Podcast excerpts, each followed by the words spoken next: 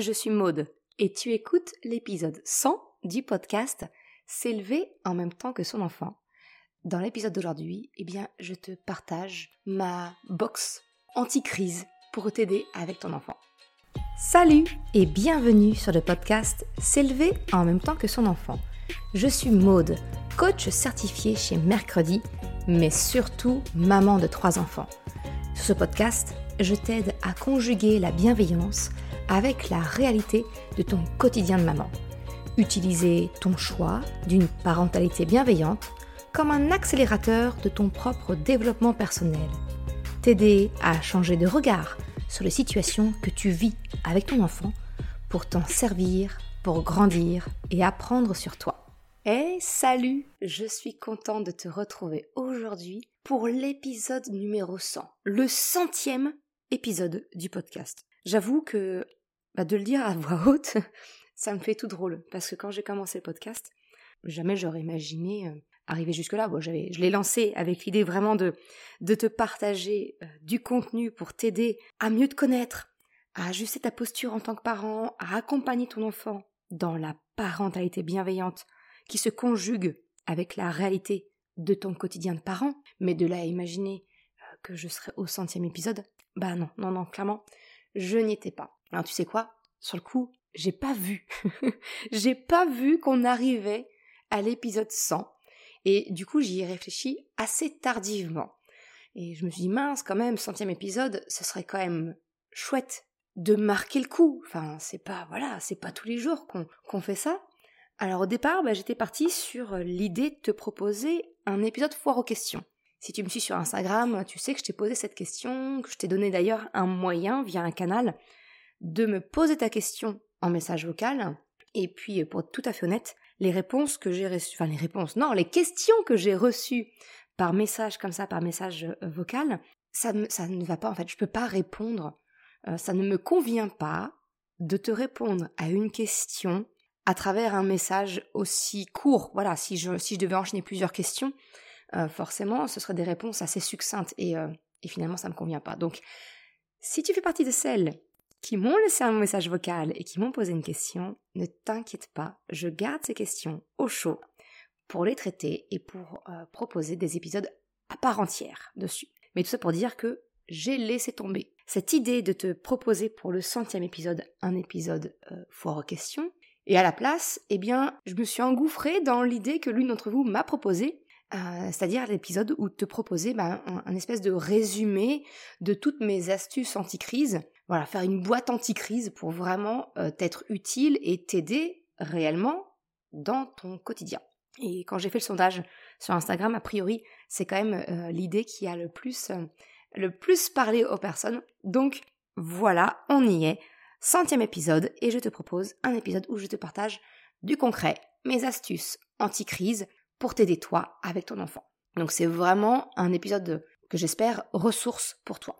Je vais te partager donc mes astuces, ma liste d'idées anti-crise pour t'aider à accompagner ton enfant au retour au calme. Alors, tu vas voir, hein, certaines de ces idées, euh, ben, elles sont tout simplement tirées du guide que je te propose de télécharger gratuitement sur mon site, qui s'appelle La boussole des émotions. Et ça, c'est très simple pour la retrouver. Tu te rends sur le site internet mercredi.com slash boussole. Et là, tu pourras le télécharger si ce n'est pas déjà le cas. Sache aussi que les astuces que je te partage dans l'épisode d'aujourd'hui, elles sont également tirées de ma formation S'élever en même temps que ses émotions, où vraiment le but de cette formation, c'est vraiment de t'apprendre à mieux vivre tes propres émotions pour pouvoir être en mesure d'accompagner efficacement celle de ton enfant. Mais le but de cette formation, à la toute fin, la dernière capsule audio, eh bien c'est vraiment de t'aider à te construire ce que j'aime appeler une trousse de secours émotionnel personnalisée. C'est-à-dire un listing de tout ce qui marche pour toi, avec toi ou pour ton enfant, euh, si jamais tu fais cette trousse-là pour ton enfant. Donc encore une fois, voilà, l'épisode d'aujourd'hui, c'est vraiment un, mix de tout ça. Et euh, eh bien, j'ai envie de te dire, comme la plupart des contenus que je te propose, tu pioches dedans tu prends ce qui te parle, ce qui te plaît, euh, il y a peut-être des choses avec lesquelles tu seras moins raccord, et c'est tout à fait ok. Alors reprenons du départ. Qu'est-ce que j'appelle une trousse de secours émotionnel? Bah, C'est justement en fait le nom que moi je donne euh, dans, dans l'information à cette fameuse boîte anti-crise.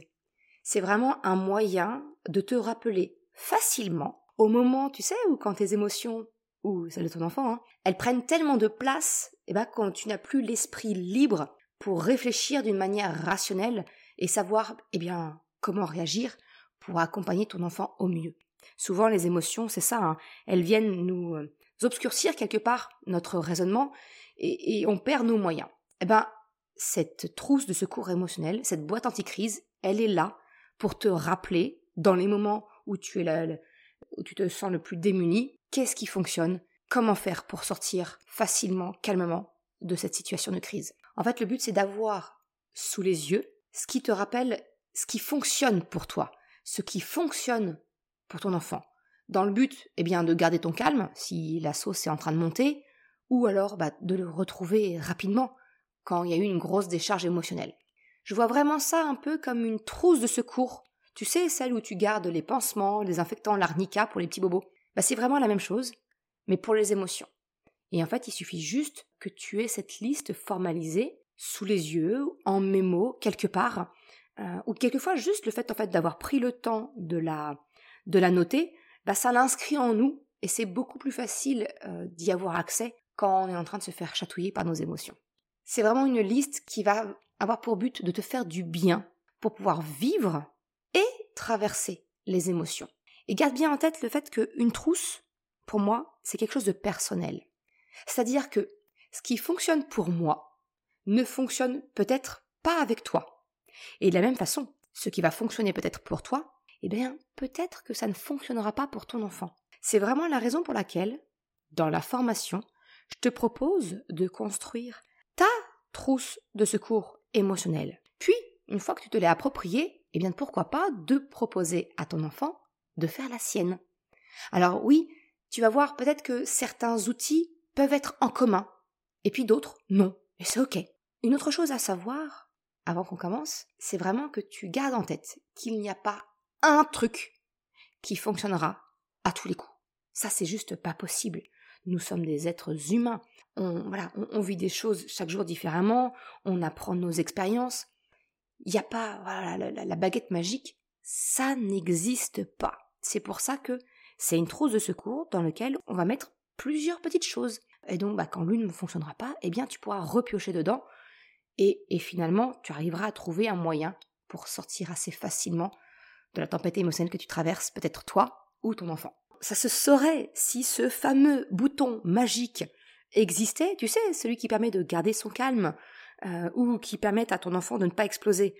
on en rêve tous. Ben malheureusement, il n'existe pas. Alors vraiment, je voudrais replacer les attentes peut-être que tu peux avoir par rapport à cet épisode. N'attends rien de magique. Teste et vois comment ça fonctionne pour toi, comment ça fonctionne peut-être sur ton enfant, et puis complète au fur et à mesure ta trousse de secours en fonction. Allez, maintenant que je t'ai fait mon petit warning, mon petit, voilà, euh, les petites choses que je voulais euh, poser le cadre avant qu'on rentre dans le vif du sujet, on y est. Maintenant, je vais te proposer ma liste d'idées à tester pour mettre ou pas dans ta trousse de secours émotionnel. Je te le répète encore une fois, mais sache que c'est exactement ce que je te propose. Si tu souhaites être accompagné pour faire cela, bah c'est exactement ce que je te propose au cœur de la formation s'élever en même temps que ses émotions. Je te partage notamment les clés pour savoir ce qui te convient personnellement et on échange sur le groupe privé de la formation qui est sur Telegram. C'est vraiment le même fonctionnement que, WhatsApp, mais il est sur le Telegram et ça permet vraiment d'avoir un retour sur lequel je participe et sur lequel tu peux me poser des questions. Alors, ce que je te propose de mettre dans ta trousse de secours émotionnel, c'est tout ce qui va avoir un lien avec le fait d'accueillir les émotions. Et accueillir une émotion, bah finalement, ça revient à la nommer. Ça consiste à la rendre visible. Donc le but recherché dans ce que je te propose là, c'est vraiment d'essayer de visualiser les émotions. Ça peut être, par exemple, eh bien, d'utiliser un support visuel. Par exemple, moi, chez moi, j'ai un cadre sur lequel il y a plusieurs images. Euh, ce sont des dessins qui, euh, qui représentent les émotions. Et quand mes enfants étaient d'âge où euh, le langage n'était pas encore très développé, je m'appuyais sur ces cartes-là, sur ce cadre-là, et mon enfant me montrait là où les émotions qu'il vivait au moment où il était en train d'exploser. Ça peut être un moyen, tu vois, d'accueillir l'émotion, de la rendre visible en la pointant du doigt sur un support physique. Un autre moyen euh, que j'apprécie particulièrement avec mes enfants, c'est de rendre visible l'émotion sur une échelle. Alors, dans mon guide, la boussole des émotions, je propose une boussole pour placer vraiment où on se situe sur les émotions. Mais on est bien d'accord, hein, toi et moi, euh, dans le supermarché, dans la voiture, à l'école ou autre, eh ben on n'a pas cette boussole avec nous. Eh bien, il y a un moyen très simple, c'est de visualiser l'émotion sur une échelle que tu vas matérialiser par tes mains. Tu écartes tes mains, tu crées un espace. Eh bien, la main de droite, par exemple, va symboliser, je sais pas moi, le calme, la sérénité. Et puis, euh, la main de gauche va symboliser l'émotion que ton enfant semble vivre la colère, la tristesse, la frustration, peu importe. La fatigue, des fois même moi je, l'utilise pour exprimer à mes enfants mon niveau de fatigue ou mon manque de patience. Et entre ces deux points, bah, je, je, reprends une main et je dis bah voilà, je me situe ici. Donc peut-être plus proche du calme, plus proche de mon extrémité de l'émotion forte, qui va être par exemple la colère, euh, ou au milieu. Ça permet vraiment de montrer, euh, de rendre visible l'invisible, de rendre visible le degré de l'émotion. Et ça aussi, ça participe à son accueil. Donc tu peux t'en servir pour demander à ton enfant de se situer lui, mais comme toujours, tu le sais bien, je te propose toujours d'utiliser le mimétisme, fais-le pour toi. Montre à ton enfant ton degré de fatigue, ton degré euh, d'impatience, ton degré de colère, peu importe, tu vois, de le rendre visible toi aussi. Une autre proposition que j'ai à te faire dans cette trousse de secours émotionnel pour accueillir l'émotion, eh bien, ça va être peut-être d'utiliser la langue des signes pour communiquer différemment. Parce que quelquefois, je pense notamment à la colère, on risque de se laisser emporter, on se prend dans le flot de nos paroles, dans le volume sonore qui est associé.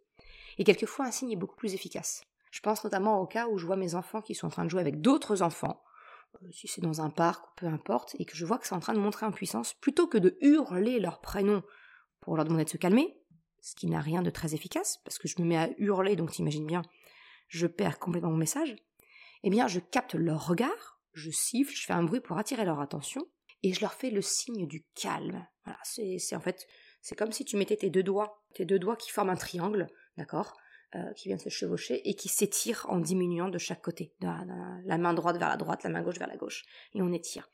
Il y a le signe de la colère, enfin voilà, il y a plein. Tu peux regarder sur internet, tu trouveras très facilement la langue des signes pour exprimer les émotions. Et c'est aussi quelque chose que je te conseille parce que ça aide énormément. Moi, je vois quand je commence à, bouillir, que je commence à perdre patience, je fais ce signe à mes enfants qui montrent que je suis en train de bouillir, que la colère va pas tarder à arriver. Et ils le comprennent. J'ai pas besoin de le verbaliser. Donc je suis pas en train de vivre cette émotion, juste j'informe sans être en train de la vivre. Et ça crée, tu vois, un moyen de communication supplémentaire avec les enfants. Une autre chose, tout simplement, c'est effectivement bien de nommer l'émotion, j'ai envie de te dire tout simplement, tout simplement, mais qui pour autant est plus difficile qu'on ne le pense. Ce que je veux dire par là, c'est fais l'exercice. As-tu déjà essayé de nommer toutes les émotions que tu connais, que tu vis, que tu as déjà ressenties, que tu peux exprimer? Fais le test si tu veux. Essaye de nommer le plus possible d'émotions que tu as ressenties, par exemple, aujourd'hui. Je te mets au défi parce que, pour la grande majorité des personnes, on va se retrouver très vite limité en termes de vocabulaire émotionnel. C'est-à-dire qu'on va être capable de nommer les principales émotions, mais tout ce qui est question de nuances, euh, tout ce qui est au-delà, j'ai envie de te dire, d'une dizaine de mots, et encore dix, c'est même beaucoup, plus certaines personnes, euh, bah, c'est compliqué. C'est compliqué parce qu'en fait, on manque de vocabulaire émotionnel. Et pourtant, notre langue, la langue française, elle est très riche pour parler des émotions. Mais on n'a tellement pas on n'a pas appris, en fait. Tout simplement, on n'a pas appris. On se cantonne aux émotions basiques et on n'a pas été au-delà. Eh bien, j'ai envie de te proposer de mettre dans ta trousse de secours émotionnel, d'enrichir ton vocabulaire émotionnel.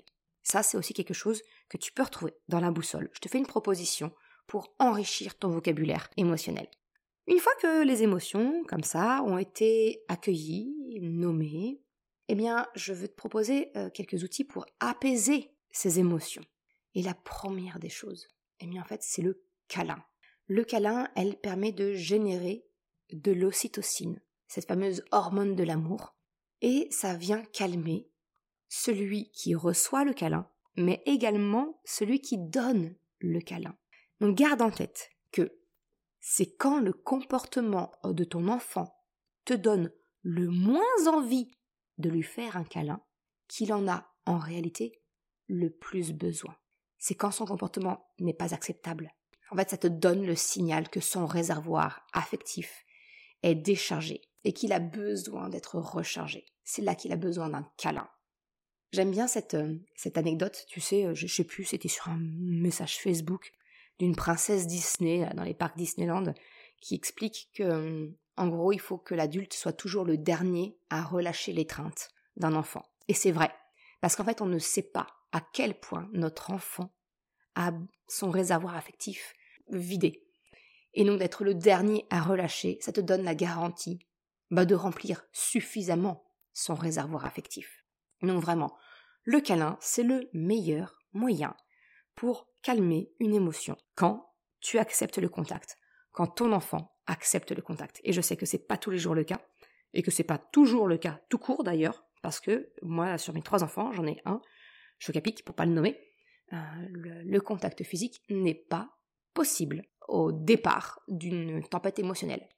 Après, quand il est relâché, ça c'est encore autre chose, c'est une autre phase d'une décharge émotionnelle, mais au départ, surtout pas. Si je touche mon fils, c'est pire que tout.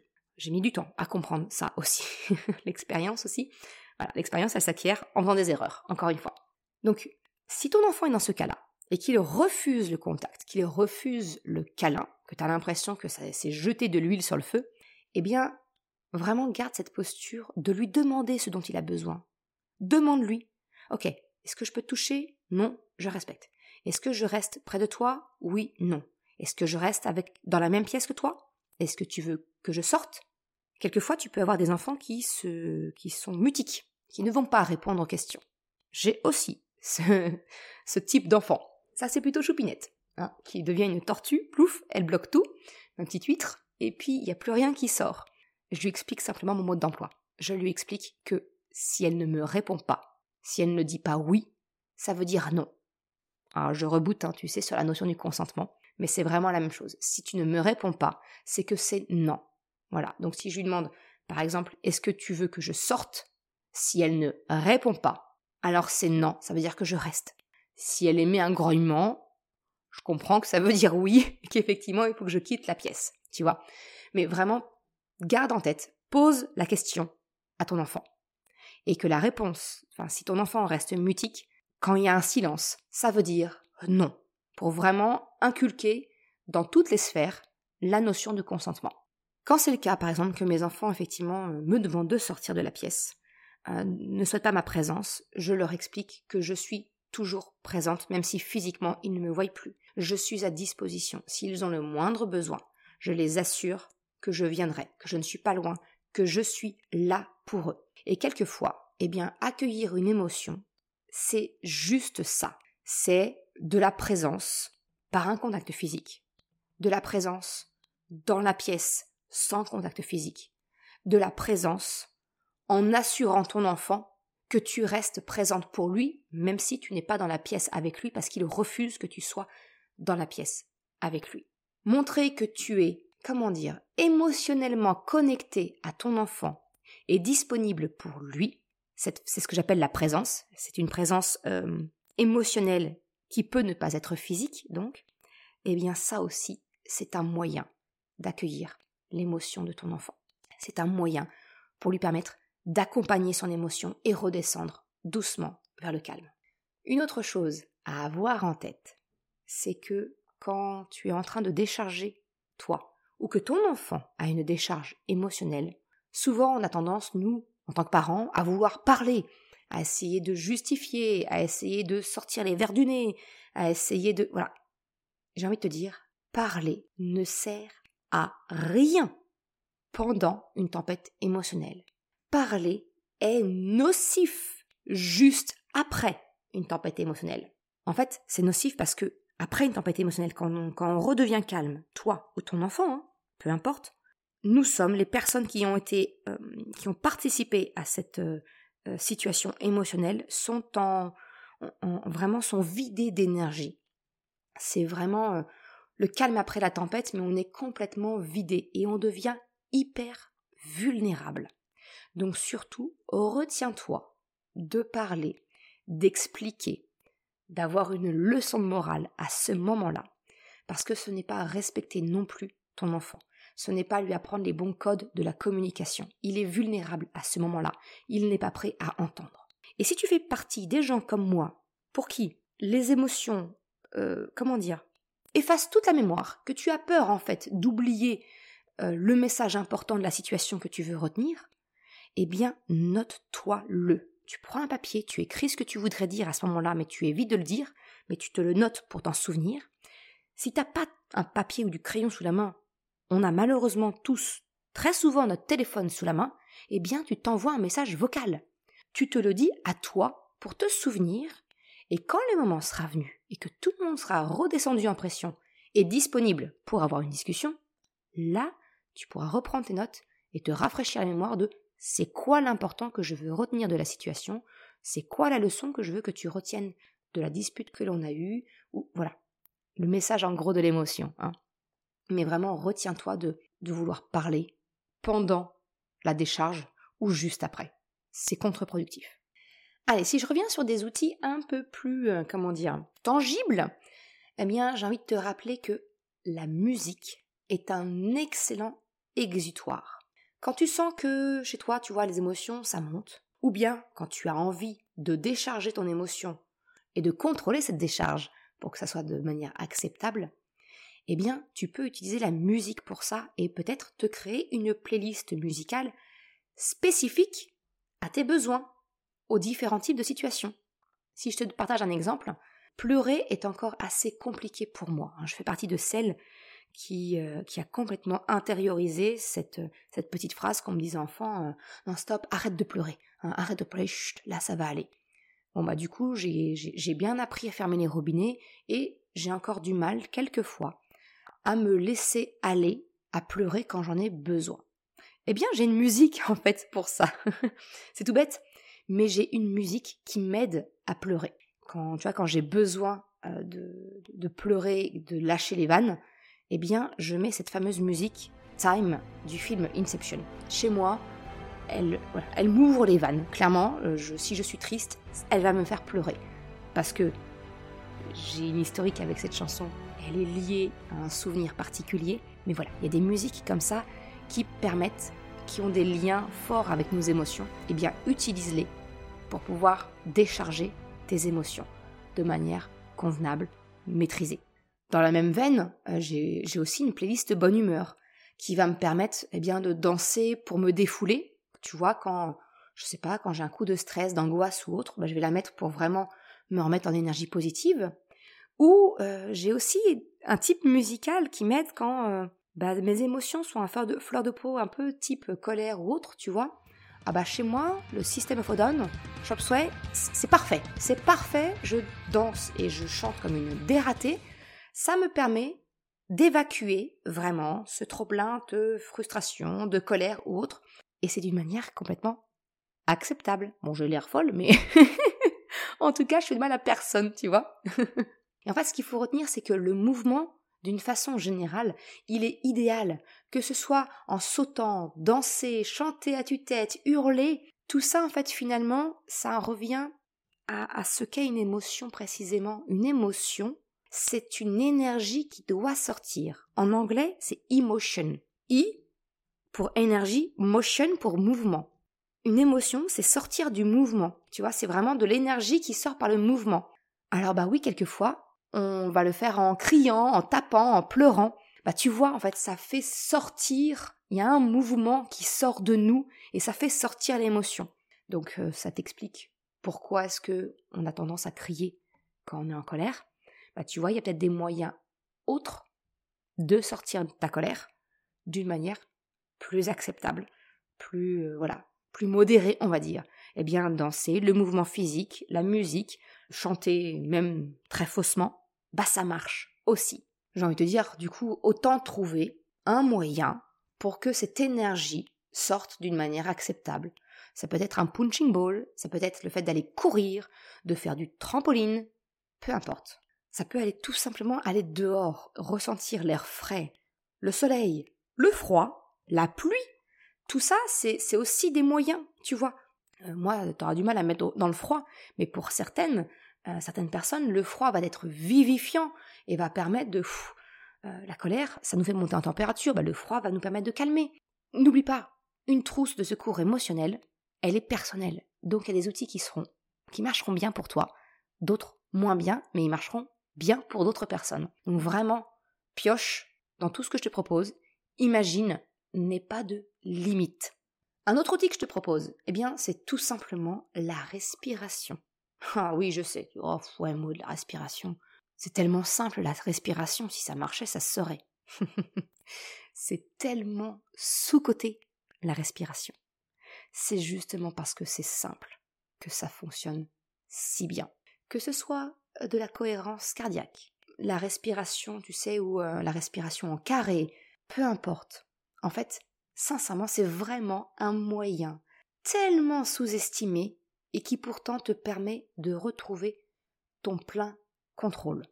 Tout simplement parce que si tu contrôles ta respiration, tu la calmes.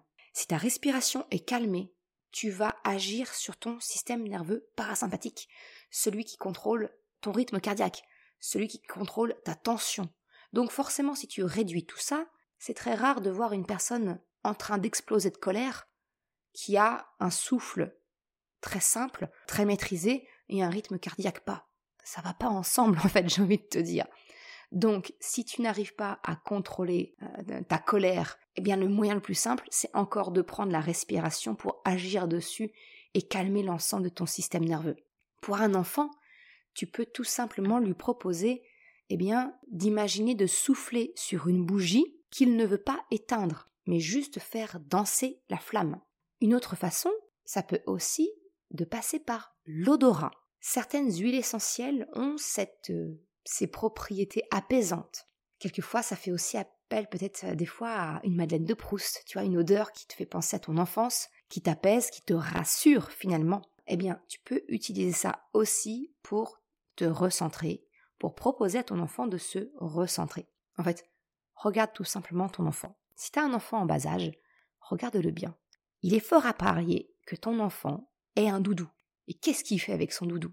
Il le câline, il le sniffe, tu vois. Donc il y a le toucher, il y a l'odorat, il y a vraiment, il utilise les sens pour se rassurer. Eh bien, on peut aussi utiliser ça pour se calmer. Moi, tu vois, à titre personnel, encore une fois, je te partage ce qui fonctionne pour moi.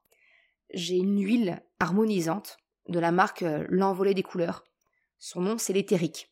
Eh ben, c'est une odeur qui m'apaise énormément. Et je m'en suis fait un petit flacon, j'ai un petit roll que je me suis fait avec ça. Et je l'ai avec moi en permanence, que ce soit au boulot, euh, dans mon sac à main, j'ai un petit roll avec moi. Et quand j'en ressens le besoin, je le sniffe, tout simplement. Ou alors, si j'ai du monde devant moi et que ça fait un peu trop bizarre de sniffer mon truc comme ça, bah je le voilà, le roll je l'applique sur mes poignets et je sens mon poignet. Et, et ça, cette odeur-là, en tout cas chez moi, elle m'apaise. Donc voilà, interroge-toi. Est-ce qu'il n'y a pas une huile essentielle. Est-ce qu'il n'y a pas une odeur, un parfum que tu pourrais avoir comme ça sous le coude qui te permettrait de t'apaiser?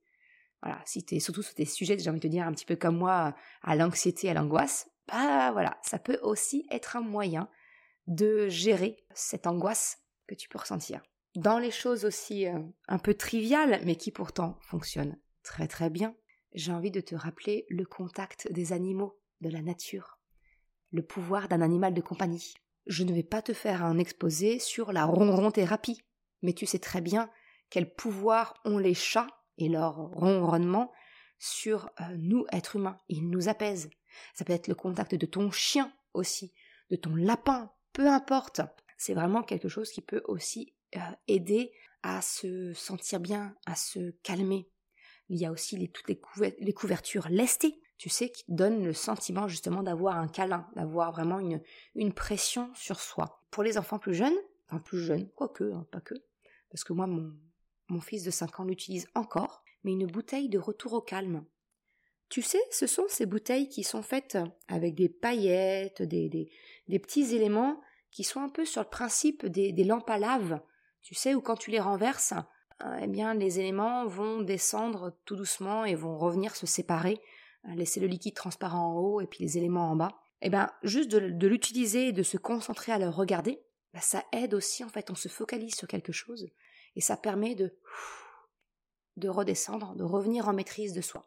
Et dans cette catégorie-là, j'ai envie de te dire, je te conseille d'aller faire un petit tour, euh, soit dans un magasin foire fouille ou peu importe, un truc voilà où tu trouves ce genre de petits gadgets, les actions ou autres, ou alors le site Optoys pour regarder ce qu'on appelle les fidgets.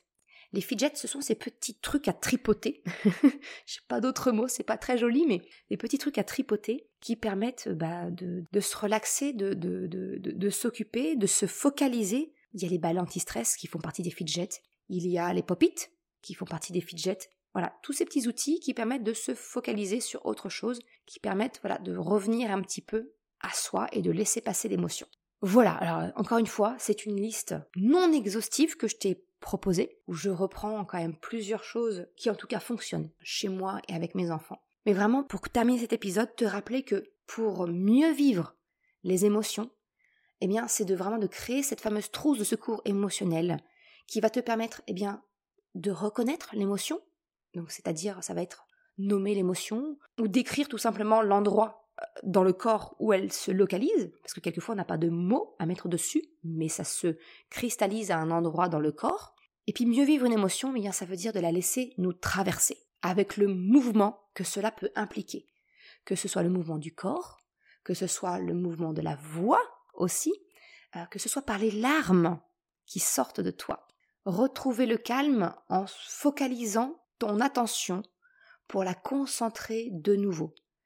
Par exemple en utilisant, donc je te disais, une odeur, une flamme, le vent, la respiration, celle d'un animal, la présence de quelqu'un, son contact, si c'est possible. Et le dernier point, c'est tous les outils d'une trousse de secours émotionnel ne seraient pas utiles si tu ne vas pas chercher à comprendre pourquoi tu as ressenti cette émotion. Comprendre une émotion, comprendre le pourquoi, comprendre son message, c'est essentiel pour te permettre d'éviter de vivre en permanence ces situations qui se répètent et qui te font vivre ces mêmes situations. La comprendre, ça te permet de pouvoir exprimer à l'autre tes émotions, tes limites, tes besoins, pour éviter que les situations ne se reproduisent. Donc tu vois, tout ça c'est vraiment essentiel. Vivre une émotion, c'est bien, mais la comprendre et éviter que ça se reproduise, j'ai envie de te dire, c'est mieux quand même. Eh bien ça, encore une fois, c'est précisément ce que je t'apprends à faire dans la formation, s'élever en même temps que ses émotions. Alors toi qui as écouté cet épisode jusqu'à la fin, et je t'en remercie, eh bien je te propose une exclusivité, quelque chose que je vais vraiment limiter à très peu de personnes, trois personnes maximum à la fois. Je te propose, si tu désires que je t'accompagne pour t'aider à créer justement ta trousse de secours émotionnel, eh bien donc c'est de rejoindre la formation S'élever en même temps que ses émotions et de bénéficier d'une heure en tête à tête avec moi pour que je puisse t'aider à implémenter ce que je t'apprends dans la formation et si tu le désires, créer ta trousse de secours émotionnel. Habituellement, cette formation, elle est vraiment dans un format de complète autonomie où tu as accès à un groupe privé où tu peux me poser des questions. Mais là, je te propose vraiment de, j'ai envie de dire, d'aller vraiment encore plus loin avec euh, ce tête-à-tête, toutes les deux, en visio, pendant une heure. Pour cela, eh bien, il te suffit d'aller sur merrecredi.com slash émotion, sans accent et au pluriel, de rejoindre la formation S'élever en même temps que ses émotions et de cocher la case Rendez-vous en tête à tête. Encore une fois, c'est quelque chose que je réserve à très peu de personnes, donc les premières arrivées seront les premières servies. Après quoi, eh bien, il faudra attendre que je réouvre des disponibilités pour bénéficier de ce temps d'échange individuel. Voilà, écoute, j'espère que cet épisode euh, de boîte anti-crise t'aura apporté des outils concrets. Parce qu'encore une fois, c'est toujours mon but, c'est vraiment de t'aider dans ton quotidien de parent. Et je suis très contente eh de continuer au-delà de ce centième épisode. Un grand merci à toi de ta fidélité. C'est vraiment un plaisir de continuer cette aventure avec toi. Merci. Merci d'avoir écouté cet épisode jusqu'à la fin. Tu retrouveras les liens mentionnés en description de l'épisode ou bien dans sa retranscription sur le site merrecredi.com. Si tu as aimé cet épisode, s'il t'a été utile, je t'invite à le partager, à en parler autour de toi. Ou, si le cœur t'en dit, de me laisser un commentaire et une note de 5 étoiles sur Apple Podcast ou Spotify. Cela me permet de faire connaître le podcast et m'encourage à progresser. Un grand merci à celles et ceux qui prennent le temps de le faire ou de m'envoyer un message privé si leur plateforme d'écoute ne le permet pas. Je te souhaite une excellente journée, après-midi, soirée, quel que soit le moment où tu écoutes et je te dis à la semaine prochaine pour un nouvel épisode. Ciao